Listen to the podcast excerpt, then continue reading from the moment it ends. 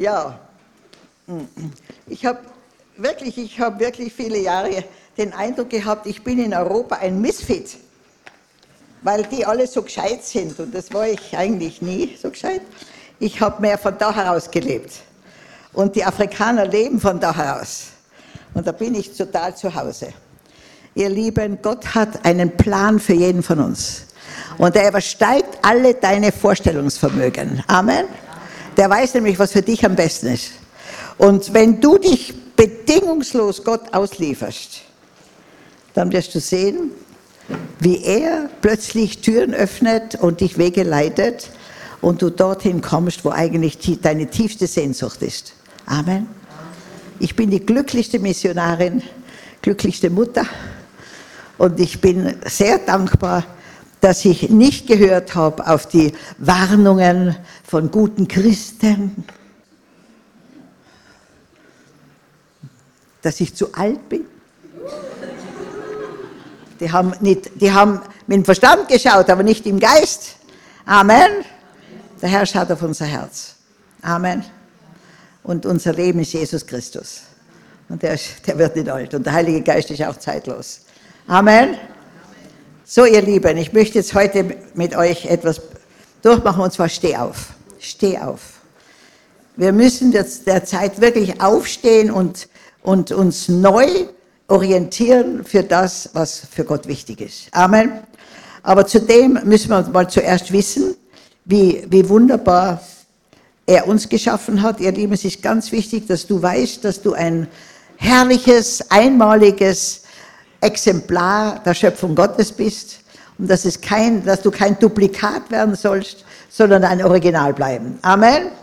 Und äh, und wenn du, wenn du sagst, Herr, mach mit mir, was du willst, wie du willst, wann du willst, wo du willst, kannst du mich auch auf Null reduzieren, das tut er gerne. Weil dann hat, bekommt er Raum. Das ist wir sagen, Herr, ich will mehr von dir, aber er will mehr von dir. wenn du ihm mehr von dir gibst, dann hat er mehr Raum in dir. Und so müssen wir sagen, Herr, mach mich leer. Mach mich leer, damit du mich füllen kannst. Mach mich leer von mir selbst damit du mich füllen kannst. Und dann äh, möchte ich jetzt vorlesen, es, wenn ich mein ganzes Leben in zwei Worte zusammenfassen müsste, dann wäre es, vertraue mir. Er ändert mir dauernd die Klassenzimmer und die Lehrer, aber immer die gleiche Botschaft. Amen. Und sobald ich die Botschaft kapiere, ist die Situation gelöst. Amen. Vertraue mir. Und das schreib, äh, lese ich jetzt vor. Mein geliebtes Kind, ich bin mit dir. Ich werde meine Verheißungen dir gegenüber einhalten. Fürchte dich nicht wegen des Tests, den du gerade durchstehst. Ich werde meine, mein Versprechen halten. Ich kann nicht lügen.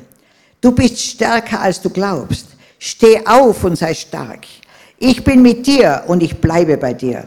Ich rufe dich, stark zu sein durch die Kraft meines Geistes, der in dir wohnt. Du hast die Macht zu überwinden, aufzustehen und mir zu vertrauen. Du hast die Macht, in allen Situationen zu überwinden, denn ich lebe in dir. Du bist mein Schatz und ich habe große Freude an dir. Höre auf mein Herz. Glaube meinem Wort. Sprich Worte der Wahrheit und des Lebens aus und das, was wahr und richtig ist. Fülle dein Denken und deinen Mund mit der wunderbaren Wahrheit, mit der Macht meines Wortes. Komm zu mir mit dankbarem Herzen und komm in meine Gegenwart mit Lobpreis. Freue dich alle Zeit. Ich lache über deine Feinde. Übrigens, es gibt nur zwei Schriftstellen in der Bibel, wo, es heißt, Gott lachte. Und es war immer über seine Feinde. Amen. Ich weiß dir, wenn wir im Reich Gottes sind, da haben wir nicht nur Freunde, wir machen, wir machen Feind, ja. Und dann habe ich, und ich, der Herr führt mich manchmal in Gebiete, wo echt noch Zauberei, da glaubt man, man ist im Mittelalter, ja. Und dann habe ich mal gefragt, Herr, was machst du mit meinen Feinden? Wie, wie, wie soll ich damit umgehen? Und dann habe ich gesehen, wie Gott im Himmel sitzt und da habe ich lachen angefangen, wie verrückt. Aber die Kinder gesagt, ist alles okay, Mama, mit dir? Sage ich, ja. Ich sehe, wie Gott über seine Feinde lacht und wir sollen auch über unsere Feinde lachen. Amen. Lachen weil Gott über unsere Feinde lacht. Halleluja. Amen. Ich lache über deine Feinde. Lach doch mit mir. Stell dich auf meine Verheißungen und vertraue mir. Ich sage nochmals, vertraue mir. Nichts ist zu schwierig für mich. Ich brauche nur dein bedingungsloses Vertrauen. Wenn du es mir schenkst, werde ich alle Dinge zum Besten zusammenwirken lassen. Nochmals sage ich, vertraue mir.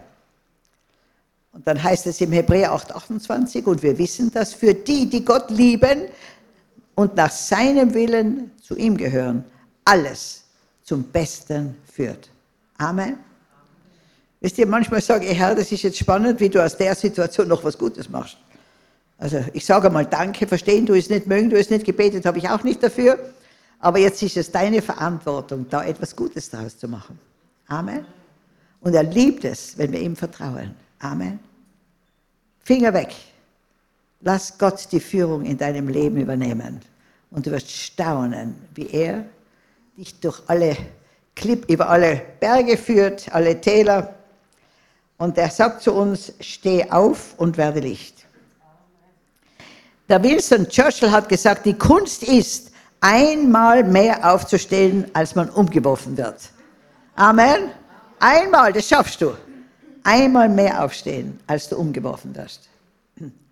In der Bibel steht über 70 Mal die Aufforderung, steh auf. Es ist also für Gott sehr wichtig, dass wir lernen, das auch zu tun. Wenn du ein Kind hast, dann kannst du dich bestimmt genau an die ersten Schritte erinnern. Sicher weißt du nicht mehr, wie oft es im Prozess des Lernens zu gehen hingefallen ist. Auch Gott zählt nicht, wie oft wir fallen. Das Schlimmste wäre gewesen, wenn das Kind eines Tages gesagt hätte, heute bleibe ich sitzen. Ich falle sowieso wieder hin. Ihr Lieben, wir sind Kinder Gottes und auch wir erleben in allen Lernprozessen, wir fallen immer wieder, doch Gott ermutigt, uns, steh auf und leuchte. Amen. Immer wieder aufstehen. Und ich sage es euch, wir sollen so richtige Stehaufmandeln werden. Amen. Und wenn unser ganzes Leben auf dem Wort Gottes ist, dann fällt uns das nicht schwer. Amen. Ich sage immer wieder, wisst ihr, wenn wir hinfallen, Knie putzen, Krönchen richten und weitergehen. Amen. Halleluja. Ja, ihr Lieben, jetzt möchte ich euch sagen, Gott hat Pläne für dich. Und jetzt kommt eine Zeit, wo wir nicht mehr herumsitzen können und uns Christen nennen, sondern er möchte, dass wir das tun, was wir sind. Amen. Und dann lese ich euch eine Geschichte vor von einer Gitarrenseite. Wie oft wollen wir uns nicht einbinden lassen und unsere eigenen Wege gehen? Eine Freundin erzählte mir dazu vor langem eine Geschichte. Eine Gitarrenseite liegt neben der Gitarre und freut sich über ihre Freiheit. Ich lasse mich nicht einspannen. Ich will frei sein und entspannt. Ich werde mich nicht auf diese alte Gitarre spannen lassen womöglich noch neben die brummige Bassseite rechts und die eintönige D-Seite links. Nein, ich will mein Leben genießen und will mich entfalten. Ich kann mich lustig zusammenrollen und in der Sonne ausruhen. Aber mit der Zeit wurde es der Seite langweilig und öde, immer so sinnlos dazu, dazulegen. Sie wurde in ihrer Freiheit immer einsamer und nutzloser. Unbeachtet und wenig sinnvoll kam sie sich vor. Amen. Lasst euch einspannen. Doch die, der Gitarrenspieler, der sein Instrument liebte, schaute auf die Seite und erkannte die heimliche Sehnsucht. Er spürte, wie die Seite unter ihrer Bedeutungslosigkeit litt. Da sprach er ihr gut zu. Wenn du wüsstest, was für herrliche Musik in dir steckt. Ganz behutsam spannte er sie ein, immer ein wenig mehr, bis sie ihre Tonlage gefunden hatte. Dann begann er zu spielen und wunderbar klang die Musik in schöner Harmonie mit all den anderen Seiten. Der Spieler hatte seine Freude. Die Seite hat ihre Bestimmung gefunden und viele Menschen wurden von der Musik angerührt und getröstet. Gott möchte unser Leben zum Klingen bringen. Er möchte uns in sein, in sein Handeln einspannen. Nicht um uns die Freiheit zu nehmen, nein, Gott möchte uns die tiefste Bestimmung schenken, von seiner Liebe angerührt, mit anderen und für andere zu erklingen. Amen. Und das sind einige hier, die waren jetzt bis immer Zuschauer, Zuhörer. Und der Herr möchte euch zu Tätern machen. Amen. Denn jeder von uns hat ein Missionsfeld unter den Verwandten in unseren Städten, in unserer Nachbarschaft. Amen. Und er möchte dich verwenden als sein Mundwerk. Amen. Als seine Beine Ihr Lieben, Jesus ist das Haupt. Aber wir sind dem Haupt die Augen, wir sind der Mund, wir sind die Ohren, wir sind die Beine, wir sind die Hände, wir sind das Herz. Amen. Amen. Und da müssen wir uns in Bewegung setzen. Wir müssen in Bewegung kommen. Ihr Lieben, es ist nicht die Zeit, sich einzusperren. Es ist die Zeit zu wuchern mit seinen Gaben. Die Leute sind offen. Zurzeit sind sie offen. Amen. Und ich, ich wuchere. Ja. Und deshalb, liebe Freunde, bemüht euch zu zeigen, dass Gott euch berufen und erwählt hat. Wenn ihr das tut, werdet ihr niemals stolpern und von Gott abfallen. Das ist in 2. Petrus 1,10. Ja, ich war in Amerika, ich habe viele Jahre in Amerika gelebt und da habe ich mich, eines Tages habe ich erkannt, ich habe mich noch nie einer menschlichen Autorität voll und ganz zur Verfügung gestellt. Bin ich zu meinem Pastor, habe ich gesagt, du kannst mit mir machen, was du willst. Ich will dienen lernen. Und haben wir gedacht, ich darf die Toiletten putzen, ja. War wirklich bereit zu kochen, zu putzen. Auf der Ebene habe ich geglaubt, wird er mich einstellen. Hat er gesagt, muss ich beten darüber. Hat er gebetet und sagt er, ich will, dass du unsere Frauenarbeit leitest. Sag ich, was? Na, das kann ich nicht. Hat er gesagt, aber der Herr hat gesagt, das, willst, das sollst du machen. Ich sag's euch, der hat mich eingespannt. Boah, ich wurde gefordert wie noch nie, aber der Heilige Geist hat gewirkt wie noch nie und mein Dienst hat begonnen. Amen. Lasst euch einspannen. Stellt euch der Gemeinde zur Verfügung. Und die werden, die werden euch schon einspannen. Und ihr werdet sehen, dass dann das Beste in euch freigesetzt wird. Wisst ihr, wir werden nur durch Herausforderungen kommen wir an den Ort, wo Gott uns haben möchte. Amen. Halleluja. Der Herr, es ist vorbei, da dauern diese Zuhörer zu sein. Ihr sollt einmal Geber werden. Amen. Alle Konsumenten im Reich Gottes, die nur immer konsumiert haben jeden Sonntag, sollen jetzt zu Gebern werden, zu herzhaften Gebern. Nicht nur finanziell, sondern mit deinem ganzen Leben. Amen. Lasst euch herausfordern. Es geht jetzt darum, dass jeder, der Jesus kennt, seine Stimme hörbar macht. Nicht jetzt in, in Verdammnis, sondern in der Liebe. Die Leute ermutigen. Die Leute brauchen Ermutigung wie noch nie. Amen. Und wir sind diejenigen, die die richtige Sprache sprechen, die Sprache des Glaubens. Amen. Und dann möchte ich euch jetzt von Jesus, was der gemacht hat, um uns zu erlösen. Er ging weiter. Er ging weiter. Er hörte die Menge schreien, kreuzige ihn, kreuzige ihn. Er konnte den Hass in ihren Stimmen hören. Und das waren die auserwählten Menschen. Er liebte sie, doch sie würden ihn kreuzigen. Er wurde geschlagen, er blutete, er war geschwächt. Sein Herz war gebrochen, aber er ging weiter. Er konnte die Menschenmenge sehen, als er aus dem Palast kam. Er kannte alle ihre Gesichter so gut. Er war dabei gewesen, als sie erschaffen worden waren. Er wusste von jedem Lächeln und jeder Träne, die vergossen worden war. Aber jetzt waren die Menschen entstellt durch ihren Hass und ihren Zorn. Sein Herz brach. Aber er ging weiter.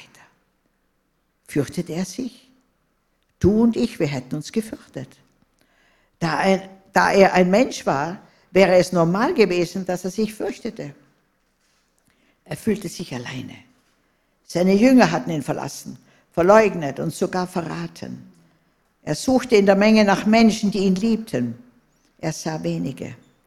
Und dann wandte er seine Augen auf den, der einzig wichtig war. Und er wusste, er würde nie allein sein. Er schaute in die Menge auf die Menschen, die auf ihn spuckten, die Steine warfen und ihn lächerlich machten. Und er wusste, ohne ihn wären sie auf ewig allein. Für sie ging er weiter. Die Menge hörte das Geräusch des Hammers, der die Nägel in sein Fleisch trieb. Auch den, sein Schrei wurde gehört. Das Rufen der Menge, als seine Hände und Füße ans Kreuz genagelt wurden, verstärkte sich mit jedem Schlag. Aber am lautesten war in seinem Herzen die leise Stimme, die ihm zuflüsterte, ich bin mit dir, mein Sohn und das Herz Gottes brach. Er musste es zulassen, dass sein Sohn weiterging. Jesus hätte Gott bitten können, seinem Leiden ein Ende zu machen, aber stattdessen bat er Gott, ihnen zu vergeben. Nicht ihm zu vergeben, sondern denen, die ihn kreuzigten.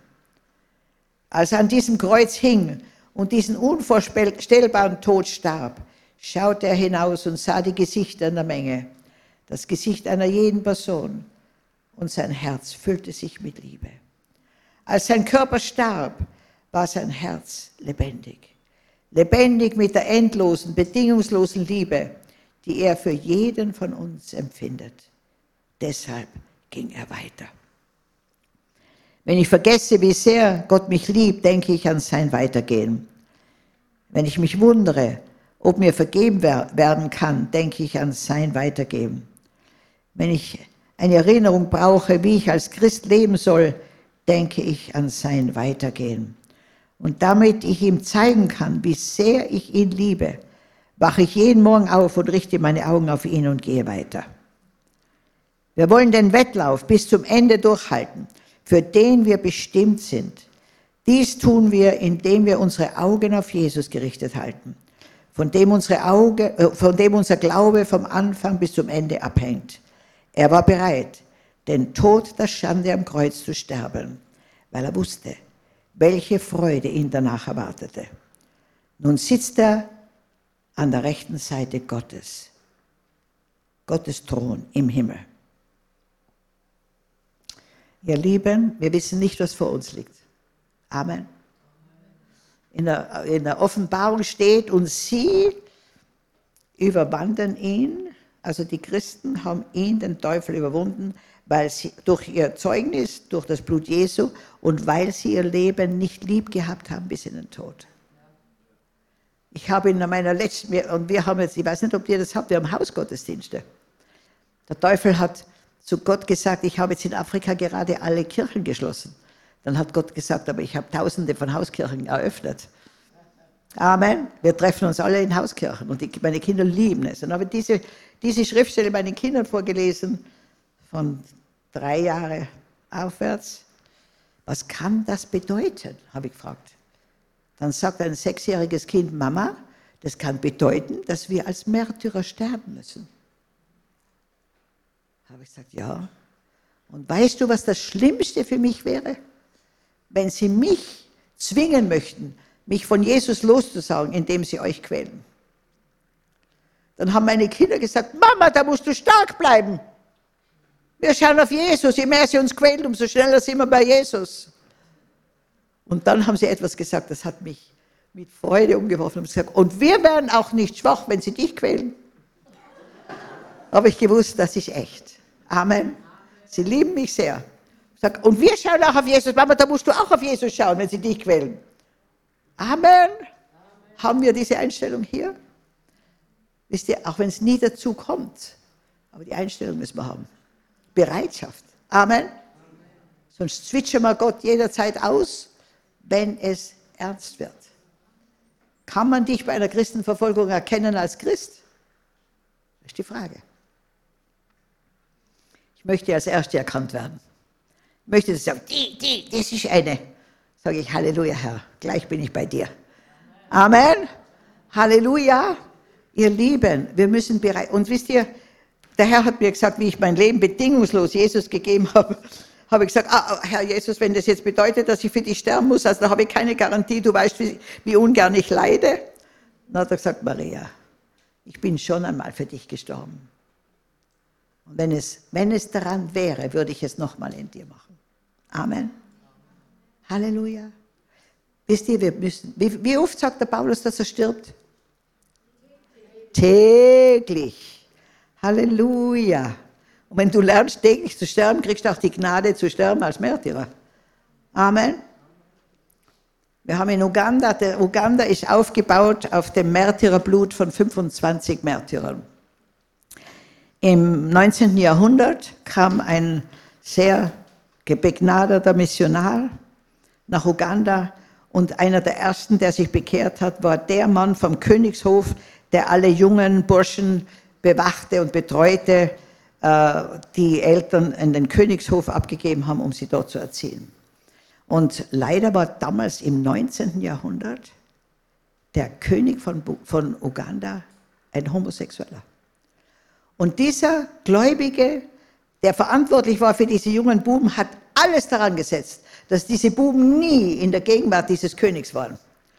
Und sie immer irgendwo anders gehabt, dass ja nichts passiert, diesen Jungs. Und da war einer sehr eifersüchtig am Hof. Und der hat dann gesagt zum König, in deinem Königreich ist eine Gruppe, die beten einen anderen König an. Und das war sehr herausfordernd für ihn. Ja? Und dann hat er alle kommen lassen, hat er gesagt, okay, hier die, die mich anbeten und hier die, die den anderen König anbeten. Und der Erste, der auf die andere Seite ging, war der Sohn von dem, der das angezettelt hat. Es sind 25 junge Burschen auf die andere Seite, die Jesus als ihren König erkannt haben. Und ihr Lieben, die wurden tagelang ganz langsam geköchelt. Und keiner hat einen Laut von sich gegeben, sie haben nur Lobpreislieder gesungen. Und den Mann, der alle zu Jesus geführt hat, bei dem haben sie es am stärksten gemacht. Und auf diese 25 Märtyrer ist Uganda aufgebaut, auf ihr Blut. Und es ist ein wunderbares Land. Wir haben 80 Prozent Christen. Aber 60 Prozent sind lebendig, die anderen sind so Taufscheinchristen. Ihr Lieben, es geht jetzt um hundertprozentige Hingabe. Amen. Ein halber Christ ist ein ganzer Mist. Ich habe meinen Vater mal gefragt, Papa, bist du eigentlich Christ? Er sagt, was hast du denn? Ich bin doch Österreicher. Nur weil du in Deutschland geboren bist, bist du noch lange nicht Christ. Amen. Es geht darum, hast du dich hundertprozentig auf die Seite Gottes geschlagen und sagst, Herr Jesus, dir gehöre ich. Ich bete jeden Tag mit meinen Kindern, ich, Herr Jesus, ich bin dein und du bist mein und es soll immer so sein. Amen. Es geht um hundertprozentige Sache. Es geht nicht um ein, ein Stuhlwärmen eine Stunde in der Woche. Wer bist du, wenn du hier weggehst? Bist du immer noch ein Vertreter des Königs aller Könige? Ist Jesus dein Leben unter allen Umständen? Im Jesaja 60,1 heißt es: Steh auf und werde Licht. Denn dein Licht ist gekommen und die Herrlichkeit des Herrn erstrahlt über dir. Aber vorher steht auch, dass Dunkelheit die Erde bedeckt. Amen. Und wir sollen Licht sein. Und ich sage euch, Licht ist stärker wie die Dunkelheit. In einem stockdunklen Raum nur ein Zündholz bricht die Dunkelheit. Amen. Und wir, du und ich, wir sind Licht. Amen. Aber das, das, das ist nicht, sind nicht nur Worte, sondern das muss im Herzen geschehen. Amen. Wenn wir wissen, ich habe vor Gott kapituliert. Ich bin's nicht, ich hab's nicht, ich kann's nicht. Was es braucht im Reich Gottes, ein echter Vertreter Gottes zu sein. Aber, und das ist der beste Aberglaube, Christus in mir ist die Hoffnung auf Herrlichkeit. Amen. Wisst ihr, wir haben jetzt 2000 Jahre. Die, die, diese, diese Endzeit, in der wir jetzt sind, am Ende der Endzeit, hat begonnen mit der Auferstehung Jesu Christi, mit der Ausgießung des Heiligen Geistes. Amen. Und Jesus hat uns gelehrt, 2000 Jahre haben wir gebetet, dein Reich komme, dein Wille geschehe, wie im Himmel, so auch auf Erden. Was haben wir gelebt? Ich, mich, meiner, mir, Herr, segne durch uns vier. Was haben wir für einen Mist gebaut? Total egozentrisch. Und Gott hat gesagt, jetzt müssen wir schnell noch die Handbremse ziehen, bevor das die ganze Welt in das absolute Verderben rauscht. Ihr Lieben, es ist eine Frage auf Leben und Tod, und zwar ewiges Leben und ewiger Tod. Amen. Gott möchte uns jetzt zum Wesentlichen bringen. Und das heißt, wir sind Vertreter des Königs aller Könige hier auf Erden. Wir sind Botschafter. Amen. Amen. Bist du bereit? Wärst du erkennbar bei einer Christenverfolgung?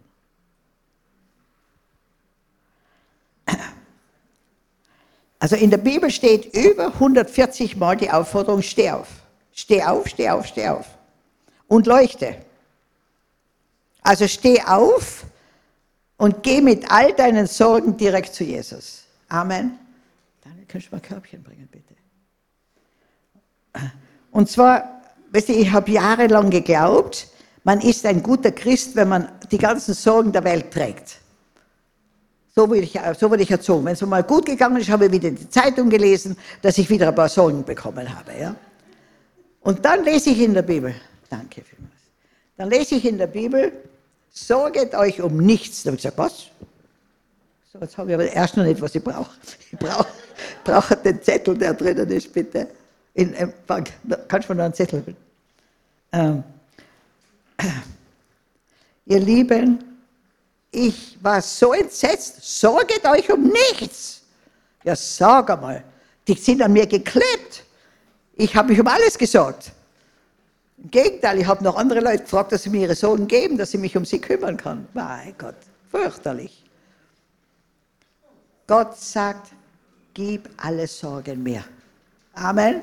Mein, Dankeschön, Dankeschön. Und dann habe ich, hab ich gesagt, ja Herr, wie werde ich die Sorgen los? Das ist, das ist meine Identität. Ich trage die Sorgen für alle.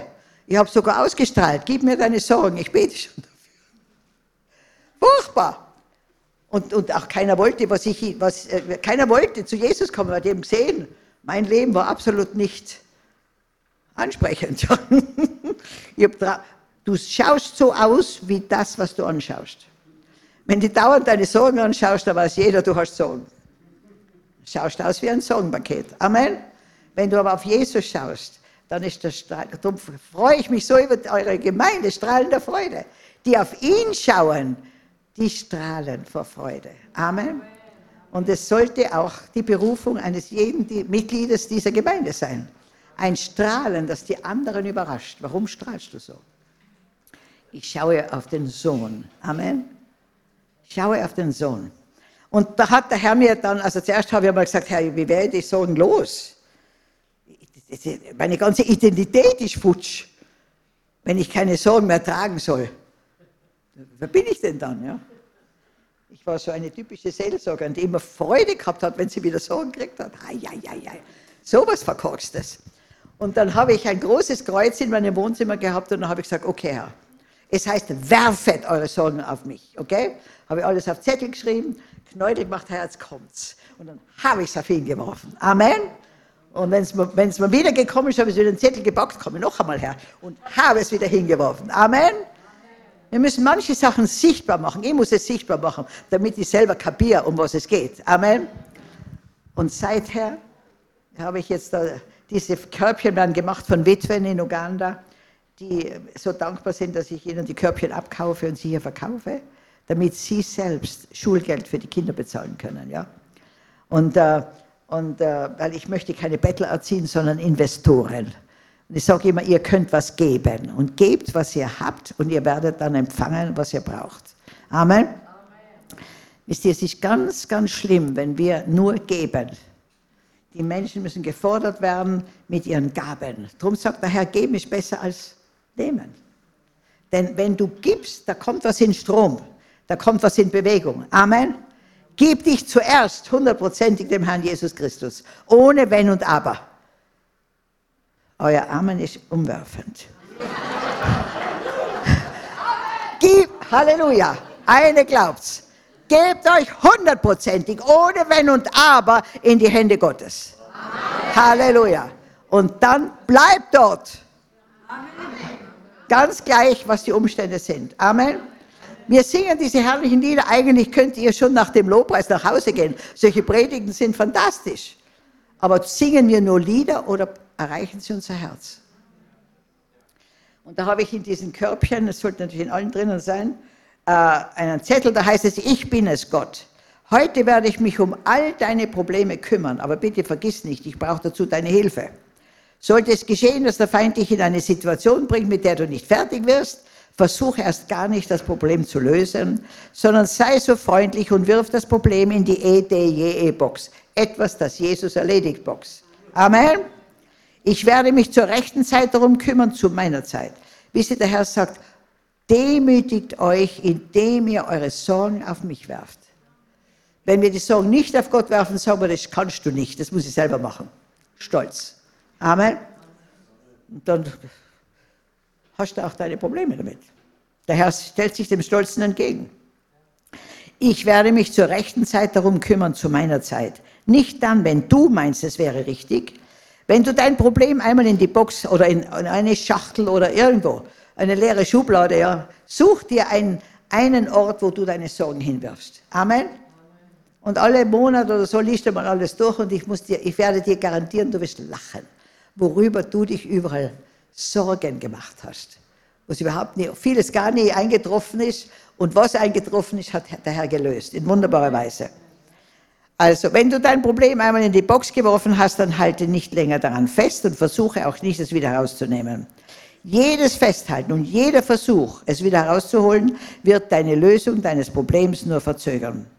Und wenn du meinst, das Problem selbst bewältigen zu können, komme bitte dann doch im Gebet noch zuerst zu mir, damit du dir sicher sein kannst, auch die richtige Lösung zu haben. Da ich weder schlafe noch raste, ist es nicht notwendig, dass du deinen Schlaf versäumst. Bleibe ruhig, mein Kind, wenn du mich brauchst, mit einem Gebet erreichst du mich jederzeit. Dein dich liebender Vater. Amen. Also ihr müsst die Körbchen nicht kaufen, aber such dir etwas, wo du alles hinwirfst. Amen. Halleluja. Und du wirst sehen, wie sorgenfrei du lebst. Wisst ihr, Gott hat mir ein riesiges Werk anvertraut. Das ist so groß, dass ich selber nicht kapiere, wie groß das ist. Aber ich lebe sorgenfrei. Es ist nicht mein Werk. Ich fast jeden Tag sage, Herr, kümmere dich um dein Werk da drunten. Ich will alles wieder gut vorfinden. Okay? Und er tut es. Er tut es. Wisst ihr? Ja, okay. Bitte, bitte, bitte, werft eure Sorgen auf ihn. Und das ist Demut. Das heißt, ich vertraue Gott mehr als meinen Fähigkeiten. Amen. Und dann wird er dich auch lenken. Amen. Also, steh auf und wirf alle Sorgen auf ihn. Heute erlebe ich oft in Seelsorgegesprächen gerade das Negative in unserem Leben bahnt uns einen Weg zu Jesus Christus. Amen. Weil da brauchen wir ihn. Ich liebe die Predigt von Daniel über die blutflüssige Frau. Die hat ja keine Ahnung, da durfte ja keiner angreifen. Ja. Mit denen die gesehen haben, die haben Platz gemacht. die hat freie Bahn gehabt. Amen. Die Sorgen bringen uns nahe an Gott. Amen. Und da lernen wir seine Größe und seine Güte kennen. Amen. Die Frau damals berührte den Saum seines Gewandes und ihr Glauben setzte die Kraft Gottes frei. Sie war sofort geheilt. Ihre Heilung geschah, weil sie aufgestanden war und sich dann den Weg gemacht hatte. Sie hatte es geschafft, von ihrer Situation wegzusehen auf Jesus. Sie hatte ihn voller Glauben berührt und von dem Augenblick an floss Leben in ihr und der Tod hatte seine Wirksamkeit verloren. Amen. Berührt den Saum Jesu Christi mit euren Sorgen. Amen. Herr, das ist, dein, das ist jetzt deine Sorge. Und ich garantiere euch, ich erlebe Wunder um Wunder. Ob das auf politischer Ebene ist oder ob das auf persönlicher Ebene ist mit meinen Kindern. Ich eine Geschichte erzählen von meinem Sohn. Wisst ihr, Menschen, die sehr arm aufwachsen, die haben eine tiefe Angst, nie genug zu bekommen. Und da setzt sich dann der Geist der Korruption fest. Ja. Also, also meine Tochter habe ich bekommen mit neun Monaten. Die hatte solche O-Beine, weil sie noch nie Milch getrunken hat. Nur Cassava, gestoßenes Cassava mit, mit Wasser aufgekocht. Und, äh, und dann habe ich sie natürlich gut genährt und dann hat sie bei jedem Biss mm, mm, gesagt. Und wenn der Teller, Riesenteller leer war, hat sie geschrien, gebrüllt. Sag ich, ja, was ist los? Ja, die, die will mehr. Ja, gib ihr noch eine Schüssel. Das war eine große Schüssel. Habe ihr noch eine Schüssel gegeben. Mm, mm. Wie es leer war, hat sie wieder geschrien. Sag ich, ja, was ist los? Ja, noch eine Schüssel. Dann habe ich ja noch eine. Sag ich, das ein Kind ohne, ohne Boden? Habe ich gesagt, wo hat denn das Essen hin? Bei der dritten Schüssel, bei der Hälfte.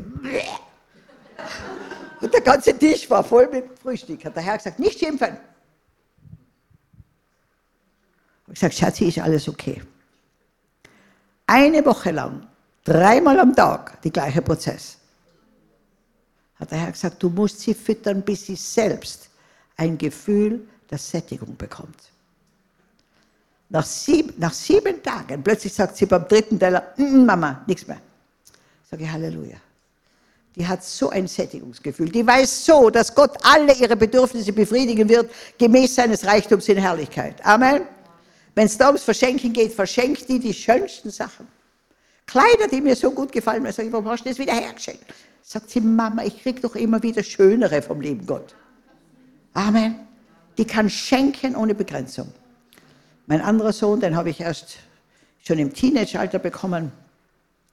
Und der hat am Anfang gerackert und gearbeitet und ja, also sich ein wunderschönes Vermögen geschaffen, also ohne, ohne vom Werk, hat sieben Autos gekauft. Ich gesagt, wie viel Auto kannst du fahren? Es war nie genug. Dann habe ich gebetet, habe den, der war da drinnen in meinem Korb, gell, dass der Herr ihm endlich dieses Sättigungsgefühl gibt. Und jetzt in der Corona-Krise kommt er zu mir und sagt, ich habe ein, ein, ein, ähm, man da, ein Konkurswesen kaufen können von der Bank zu einem lächerlichen Preis. Das habe ich ihm gegeben als sein Erbe. Hat er jetzt ausgebaut, hat eine wunderbare Frau, eine Österreicherin, ein herrliches Kind. Kam er zu mir und sagt, Mama, ich muss mit dir reden. Jetzt habe ich alles, was ich je wollte. Autos, Haus, Frau, Kind, ein Geschäft. Ich bin leer. Ich bin vollkommen leer. Wenn ich nicht Jesus hätte, würde ich mich zubringen. Hat mir alles, das hat mich nicht, hat mir nicht das gegeben, was ich mir eigentlich erwartet habe. Sage ich Halleluja. Halleluja. Du hast noch nicht deine Berufung gefunden. Erst die Berufung wird dich sättigen, wird dich freimachen, wird dich erfüllen. Und der Herr sagt, suche zuerst mein Reich, meine Gerechtigkeit und alles andere wird euch zufallen. Amen. Ich werde vor Zufällen fast erschlagen, weil mir alles zufällt. Amen. Aber wissen, wir müssen an den Punkt kommen, wo wir wissen, diese ganzen Angebote der Welt sind eine Draufgabe, aber nicht die Substanz. Amen. Und das war für mich so eine Stunde der Erkenntnis für meinen Sohn. Ich habe ihn geküsst umarmt und gesagt, endlich! Jetzt können wir anfangen miteinander. Seine Berufung ist ein Heer von Lobpreisern. Er ist ein unwahrscheinlich gesalbter äh, Anbeter, schreibt viele Lieder, spielt einige Instrumente und kann Menschen mitreißen und kann die Menschen führen in die Gegenwart Gottes. Und jetzt schreibt er Tag und Nacht Lieder der Anbetung und ist total erfüllt. Und es fängt auch die Autos herschenken an. Halleluja. Ja, meine Tochter will auch eins schenken, aber die ist erst 16. Halleluja. Ihr Lieben, wenn wir einmal das Wesentliche erkannt haben, wozu wir auf der Welt sind, dann ist alles andere eine nette Zugabe, aber nicht mehr die Substanz. Amen. Und unser Leben kann nicht mehr erschüttert werden, weil wir wissen, wie Jesus seine Beziehung zum Vater ist das Wesentlichste. Amen. Und er wird dafür sorgen, dass alle deine Bedürfnisse befriedigt werden. Habe ich von einem Chinesen gehört, der jahrelang im Gefängnis war wegen seines Glaubens und er wurde, wurde freigelassen. Und seine Familie war zerstreut, sein ganzes äh, Land und Gut von anderen bewirtschaftet, er hatte nichts mehr kam er heraus und dann hat ein ehemaliger Freund von ihm gesagt, du, ich habe eine, eine kleine Hütte neben meinem Haus, die ist zwar sehr baufällig, aber wenigstens hast du ein Dach über dem Kopf, da kannst du bei mir wohnen. Nichts war drin, kein Bett, nichts. Und dann ging er auf die Knie und hat gesagt, Herr, danke, danke für dieses Dach über meinem Kopf. Und hat weiter gebetet. Und wer die Augen aufmacht, sieht er, wie bei der, beim Fundament frische Erde aufgewühlt war. Denkt sich, komisch, ist da los? Betet weiter. Und wie er weiter betet, liegt dort eine Kartoffel. Denkt er sich, ja komisch, werden die Kartoffel gebracht, ja? Betet weiter, da liegt eine Karotte da. Dann eine Zwiebel. Und dann hat er geschaut, hat eine Ratte ihm das gebracht. Der wurde monatelang von einer Ratte versorgt. Mit Essen. Amen. Ich sag's euch, Gott kann alles vom Himmel fallen lassen, um dich zu segnen. Mein Vater und meine Schwester waren mich einmal in Amerika besuchen und die waren sehr nervös, weil sie immer geglaubt haben, ich bin zu wenig geerdet. Ich sollte mehr für die Zukunft denken und nicht immer alles verschenken. Und dann, ähm, äh, wir, und dann bin ich Auto, wir sind nach Florida gefahren, ins Disney World. Und mein Vater war schon immer nervös, wenn eine Frau am Steuer saß und noch dazu ein VW, ein kleiner VW, der vorne keinen Motor hat. Ja, Klammertag ist. Dann hat er, dann hat er gesagt, warum glaubst denn du jetzt, dass du in den Himmel kommst? Du bist ja der gleiche Sünder wie wir. Sage ich, Papa, hast du hundertprozentig recht. Aber meine Sünden sind bezahlt. Jesus hat dafür bezahlt. Dann sagt er, du willst deiner Schwester und deiner Mutter und mir sagen, dass wir nicht in den Himmel kommen, nur weil wir nicht an Jesus glauben? Dann habe ich gesagt, Papa, wenn ich am Thron der Gerechtigkeit sitze, dann findet man einen Weg. Aber ich sitze nicht dort. Der Herr Jesus sagt, keiner kommt zum Vater außer durch mich. Tut mir leid, aber ich sage, der einzige Weg, den hast. Sagt meine Schwester hinten, ich will nicht Christ werden. Hat ihre Kinder in katholische Schulen geschickt, katholischen mitgemacht, aber ich will nicht Christ werden. Sage, wieso nicht? Sage, ich will nicht alles aufgeben müssen. Sage, du, geht's mir schlecht? Ich habe gesagt, du, ich bin überzeugt, wenn Gott, wenn ich was brauche, Gott würde es vom Himmel fallen lassen, um mich zu versorgen. Ich bin sein Kind. Das wurde ihnen zu viel. Komm, machen wir da ein bisschen, parken wir ein bisschen auf der Seite, haben wir geparkt, steigen wir aus. Meine Schwester hat einen Filmapparat gehabt und konnte es noch nicht gut und wollte nicht von ihrem Mann hören, das hast du nicht gut gemacht, jetzt hat sie es mich machen lassen. Ja. Damit ich dann die Ruhe gekriegt habe. Sie sagt, geh, filme mal die schönen Blumen da. Dann habe ich gefilmt und knie mich nieder und finde 20 Dollar in den Blumen. Habe ich die rausgezogen, sag mir, Papa, wo denn die jetzt her? Sage ich, mein Vater im Himmel hat die da hineingelegt, um dir zu zeigen, wie leicht es für ihn ist, für seine Kinder zu sorgen. Amen. Und ich habe gesagt, mein Vater sorgt für alles. Dann sind wir in die Disney World gefahren, da ist ein, ein See, wo japanische Mädchen für Tauchen und Muscheln heraufbringen und um 5 Dollar damals konnte man eine Muschel kaufen und die Perle, die drinnen war, konnte man behalten. Mein Vater äh, kauft, eine, kauft so eine Muschel mit einer ganz kleinen Perle für meine Mutter. Dann gibt er mir 5 Dollar und sagt, nimm auch eine. Dann sage ich, Herr, du weißt genau, was da drinnen ist. Mach was Besonderes. Dann wurde, also meine Hand war wirklich wie ein Handschuh. Und ich spürte, da ist der Herr drinnen. Und ich habe eine Muschel genommen, die dreckig war und verbogen. Und gedacht, okay, nehmen Sie das. Meine Finger haben sie genommen.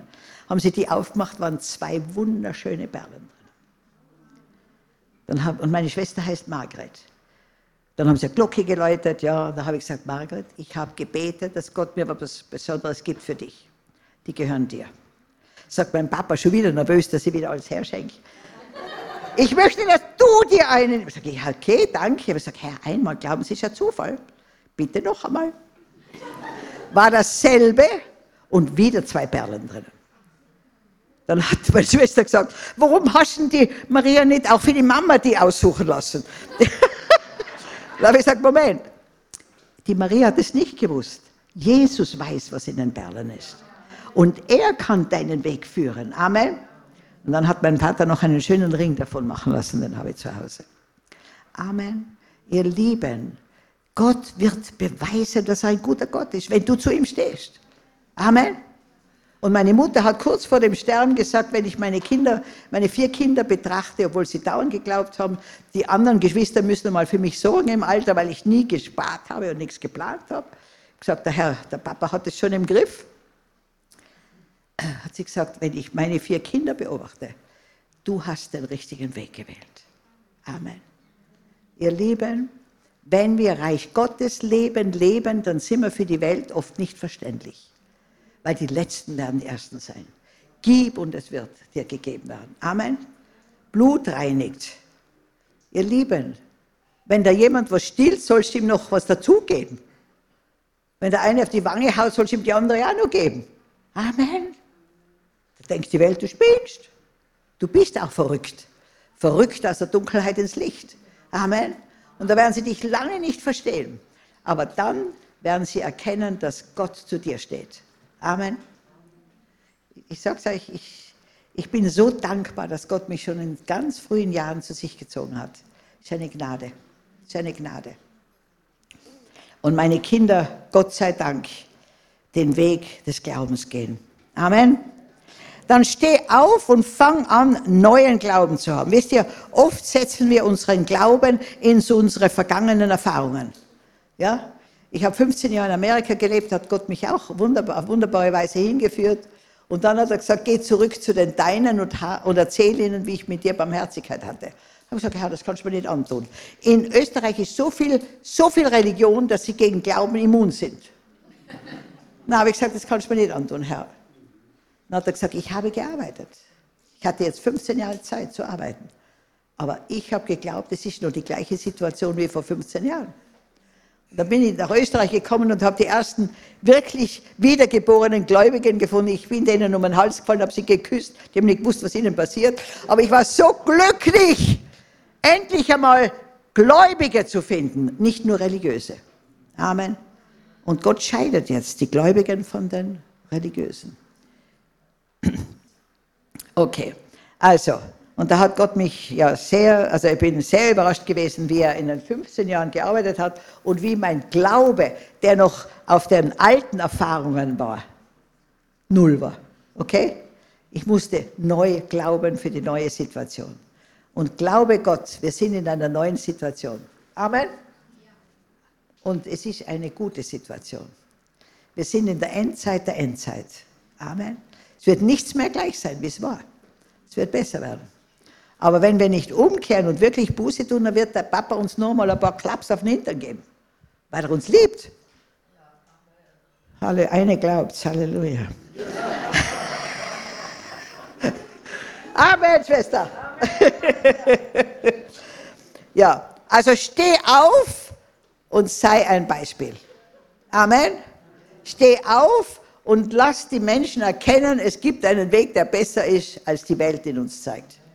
Wisst ihr, entschuldigt bitte, ich vielleicht wäre es besser, wenn es gar nicht auf dem Livestream wäre, aber ich finde es, wir sind in einer Verarschung, wie wir noch nie waren. Die ganze Welt. Zum Schreien. Jedes Jahr sterben mehr Leute von der normalen Grippe, wie dieses Jahr. Wir sind alle verängstigt. Mein Gott, wie ich eingestiegen bin im Flug, also in Afrika habe ich noch nie eine Maske getragen, weil wir so viel großes Gelände haben, dass wir immer zu Hause sind. Ja.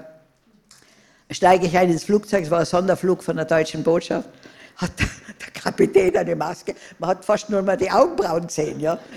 Dann habe ich gesagt, wen haben Sie gebissen? dann hat er gesagt, warum?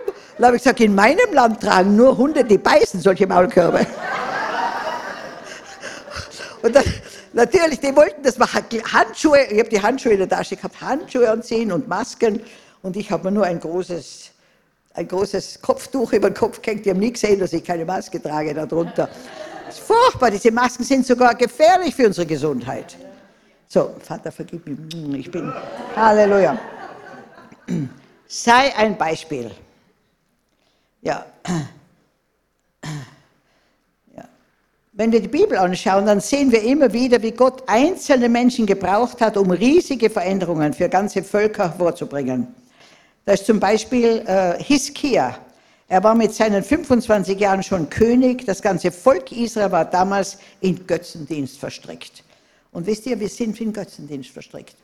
Wir haben unsere Sicherheiten gesucht in Geld, in Macht, in Vergnügen, in Sport, in allem Möglichen. Das ist Götzendienst. Die Menschen hatten vergessen, dass sie von Gott berufen waren und haben falschen Göttern Opfer dargebracht. Diese Situation kann man mit unserer heutigen Zeit vergleichen, denn die meisten Menschen jagen ihren selbstgemachten Götzen, Reichtum, materieller Besitz, Menschenverehrung hinterher. Doch Hiskia veränderte etwas, er stand auf und war ein Beispiel für sein Volk. Er zerstörte die Höhenheiligtümer und unterband den Götzendienst in seinem Land. Hiskia war ein König und auch du und ich sind berufen als Könige und Priester. Aber ihr seid anders, denn ihr seid ein auserwähltes Volk, ihr seid eine königliche Priesterschaft, Gottes heiliges Volk, sein persönliches Eigentum. So seid ihr ein lebendiges Beispiel für die Güte Gottes, denn er hat euch aus der Finsternis in sein wunderbares Licht gerufen. Amen. Das ist in 1. Petrus 2,9. Und auch heute kommt es auf jeden Einzelnen an. Gott möchte dich und mich gebrauchen, um Herzensveränderung im Leben der Menschen zu bewirken. Und warum stehen wir nicht auf? Warum warten wir, bis andere es tun? Ist es Angst vor dem Versagen oder ist es Angst vor Unglauben? Steht auf und werdet Licht. Amen. Ich habe mich so gefreut, wie ich gesehen habe, dass am Anfang der Corona-Krise in Israel ganze Städte, die eingesperrt waren, auf die Balkons gegangen sind und Lobpreis gemacht haben, die ganze Stadt. Amen. Und Gott gelobt haben. Dann steh auf und hilf anderen auf ihrem Weg. Im Markus Evangelium Kapitel 5 lesen wir eine Geschichte von einem kleinen Mädchen, das auf dem Totenbett lag. Der Vater wusste nicht, was er tun sollte. Die Ärzte konnten sie nicht heilen, aber ihr Papa hatte von Jesus gehört. Er ging zu ihm und leistete Fürbitte für sein kleines Mädchen. Jesus ging mit, doch als er zu dem Mädchen kam, hat es schon aufgehört zu atmen. Wir haben heute eine ganze Generation von Menschen, von jungen Menschen, die zum Teil schon aufgehört haben, geistlich zu atmen. Sie sind noch nur noch interessiert an Partys, an schnellen Autos, an Diskos, an Drogen und allem, was die Welt sonst noch zu bieten hat. Wir können beginnen, sie im Gebet zu Jesus zu bringen und zu bitten, Herr, ich möchte nicht, dass die Menschen um mich herum auf ewig sterben. Ich bitte dich, bring Leben in diese Generation. Amen. Und der Herr wird uns erhören. Denn er will, dass keiner verloren geht. Jesus nahm damals das kleine Mädchen an der Hand und sagte, steh auf. In dem Moment, in dem er das sagte, gehorchte das Mädchen, stand tatsächlich auf. Jesus ermutigen, Jesu ermutigende Worte bewirkten Glauben und Gehorsam. Auch wir dürfen in der Autorität Jesus sagen, steh auf, werde Licht. Ich glaube, dass Jesus ebenso zu unseren Kindern sprechen würde, wenn wir sie ihm zu, äh, nur bringen würden und unsere Verantwortung wahrnehmen und sagen würden, steht auf, steht auf. Amen. Ihr Lieben, wir haben einen Auftrag. Der Herr hat mir 14.000 Kinder anvertraut in Afrika, arme Kinder. Ich habe sie alle Gott geweiht. Und ich bin sicher, ich kriege sie alle im Himmel wieder. Amen. Ich habe sogar noch was gemacht. Ich habe ihre Namen auf Zetteln in den Jordan geschmissen, dass sie mit, mit Jesus mitgekreuzigt werden. Denn da stehen wir jetzt alle. Wir haben wohl die Taufe erlebt, wir haben Jesus angenommen, aber wir sind noch nicht gekreuzigt mit Jesus der Großteil. Wir leben noch ich, mich, meiner, mir, Herr, segne doch uns vier. Aber das richtige Leben kommt erst, wenn wir sagen, Christus in mir, die Hoffnung auf Herrlichkeit. Amen. Und an dem Punkt sind wir. Habe ich alle in einem Kuvert, meine ganzen Mitarbeiter, meine ganzen Kinder habe ich in den Jordan geschmissen. Und da schwimmen sie jetzt. Und dann habe ich gesagt, und ihr werdet jetzt sehen die Auswirkungen. Jetzt hören wir auf mit unserem Eigenleben und lassen Jesus, geben Jesus Raum, in uns zu leben. Amen. Amen. Also steh auf und fang an, von Gott zu reden. Nicht zu jammern, meckern, raunzen, murren, schnurren, schimpfen, rebellieren. Gott loben, Gott danken, Gott preisen. Amen. Denn in der, im Reich Gottes ist eine neue Sprache. Da ist Lobpreissprache, da ist Danksagung, da ist das Wort Gottes. Amen. Und die Frage ist immer, wem vertraust du mehr? Den Umständen oder den Aussagen Gottes? Und wir stehen vor, einer, vor einem Durchbruch. Ich persönlich bin überzeugt, es kommt für uns noch eine Erweckung, die die Welt noch nie gesehen hat. Weltweit. Aber es kann auch noch Verfolgung kommen. Und da müssen wir auch bereit sein. Amen. Aber die Welt, äh, was Besseres wartet auf uns. Amen. Viel was Besseres. Kein Auge hat gesehen, kein Ohr gehört. Es ist in kein Menschenherz eingedrungen, was Gott für die bereithält, die ihn lieben. Amen. Es geht nicht mehr um religiöses Verhalten, sondern um tiefen Herzensglauben. Es geht um tiefe Herzensgemeinschaft mit Gott. Gott möchte aus uns allen lebendige Zellen machen. Und da für Frauen hat das Aufstehen sogar eine ganz besondere Bedeutung. Wir müssen zuallererst aufstehen vom Schweigen. Jahrhundertelang hat Satan, der Feind von uns Menschen, christlichen Frauen eingeredet, dass sie schweigen, zu schweigen haben. Denn er kennt die Gefahr einer Frau, die redet. Amen. Halleluja. Ja, ich war genau unter derselben Knute, wie Gott gesagt hat, ich soll predigen. Und ich gesagt, Herr, ich bin eine Frau, ledig war ja noch. Dann hat er gesagt, ich habe schon durch Esel gesprochen. Und seither redet der Esel in mir. Aber ich sage, wenn du durch Esel sprechen kannst, kannst du auch durch Frauen sprechen. Aber wir Frauen müssen aufpassen, was wir reden. Denn wir haben, ja, wir haben ein Wörterbuch. Ja, die Männer ein Wort, ein Mann, die Frau ein Wörterbuch. Ja. Wir müssen aufpassen, was wir sprechen. Die Wahrheit in Liebe. Amen. Schenk dem Herrn deine Zunge. Ich sag's euch, ich war sowas auf den Mund gefallen, ich wusste nie die richtige Antwort zur richtigen Zeit. Fünf Minuten später habe ich es gewusst.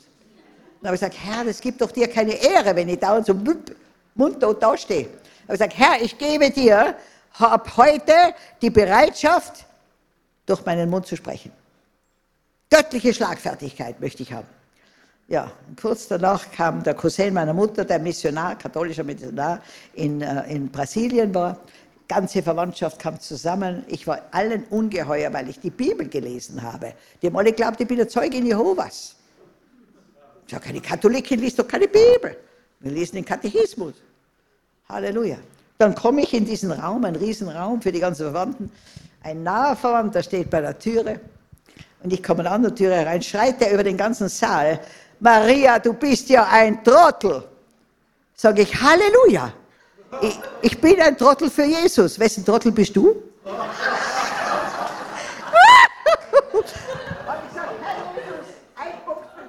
Weiter so. Amen. Weiter so. Ihr Lieben, betet, tauscht alles aus, was ihr seht. Da ist, da ist ein Hindernis, den Herrn zu verherrlichen in deinem Leben. Tauscht es aus mit Jesus war die lausigste Geschäftsfrau. Mich konnte jeder über den Tisch ziehen. Ich habe jedem geglaubt und vertraut. Mein Papa hat gesagt, ja, dich werden sie noch bestehlen, belügen, vielleicht bringen sie sich noch um. Dann habe ich gesagt, Herr, das bringt doch dir auch keine Ehre.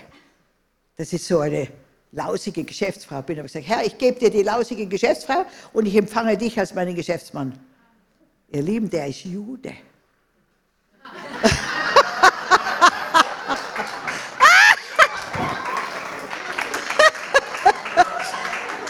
Zieht keiner mehr über den Tisch. Amen. Gott gibt mir Träume und Visionen. Dann fragt mich der Rechtsanwalt, wo hast du denn das wieder her? Sage ich, habe ich geträumt. Sage ich, für das musst du aber nichts verrechnen, gell? Das war jetzt eine göttliche Eingebung. Das war eine fantastische Lösung. Amen. Ihr Lieben, Jesus in uns ist unser Leben. Wir müssen alles austauschen. Und nicht an dem Alten hängen bleiben. Alles, was du siehst, was nicht so ist wie Jesus, gibst dem Herrn. Und empfange seine, sein Verhalten. Amen. Ja. Ja, und wisst ihr, was im 1. Korinther 14, 34 äh, bis 35 lesen wir, die Frauen sollen in den Gemeindeversammlungen schweigen, es gehört sich nicht, dass sie sprechen, sie sollen sich unterordnen, wie es im Gesetz steht.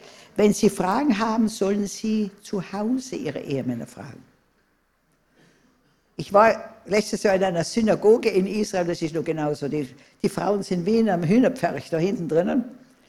Und die haben dann geschrien, John, was sagt er jetzt gerade? Ja? Und da hat er gesagt, sie sollen zu Hause reden. Zu Hause sollen sie den Mann fragen. Denn es steht ihnen nicht zu, in der Gemeindeversammlung zu sprechen, zu schreien, die Gemeinde zu stören. Die Kultur schrieb es vor, dass Frauen in der Öffentlichkeit nur mit ihrem eigenen Mann sprechen durften, nicht aber mit einem anderen, mit einem anderen Mann. Bis Jesus gekommen ist, konnten Frauen einer Lehrstunde nicht beiwohnen. Jesus hob damit den Status der Frau an. In Lukas 10, 39 bis 41 lesen wir, ihre Schwester Maria saß Jesus zu Füßen und hörte ihn aufmerksam zu. Martha dagegen mühte sich mit der Bewirtung der Gäste. Sie kam zu Jesus und sagte, Herr, ist es nicht ungerecht, dass meine Schwester hier sitzt, während ich die Arbeit tue? Sage sie soll kommen und mir helfen. Doch der Herr sagte zu ihr, meine liebe Martha, du sorgst dich um so viele Kleinigkeiten. Im Grunde ist doch nur eines wirklich wichtig. Maria hat erkannt, was das ist, und ich werde es ihr nicht nehmen. Amen. Und ich glaube, wir sind in einem Zeitalter, wo Gott viele Frauen verwenden wird, auch Kinder. Wir, Halleluja. Also eine glaube ich, du, du stärkst meinen Glauben, Schatzi. Wir sehen hier alles, also wie Maria von Jesus gelehrt wird. Und er betont sogar noch, dass es gut ist, wenn Frauen Lehre erhalten. Amen. Und dann heißt es auch, eine Frau entehrt ihren Mann, wenn sie ohne Kopfbedeckung betet und weissagt, denn das wäre dasselbe, als würde sie den Kopf kahl scheren. Also Eine Frau kann Weissagen. Amen. Ist klar dargestellt hier. Ja, also wenn ihr noch weiter, ich muss jetzt langsam Schluss machen, weil die wollen noch prophetisch sprechen mit euch. Ihr Lieben, wir sind in einer Epoche, wo jeder von uns gefordert wird, ein Repräsentant des Königs aller Könige zu sein. Amen. Mit deiner Ausstrahlung, mit allem, was du tust und hast. Amen. Und Leute werden dich beobachten und sie werden von dem, was sie an dir sehen und hören, auf den schließen, den du vertrittst. Amen. Und er soll würdig vertreten werden. Ja.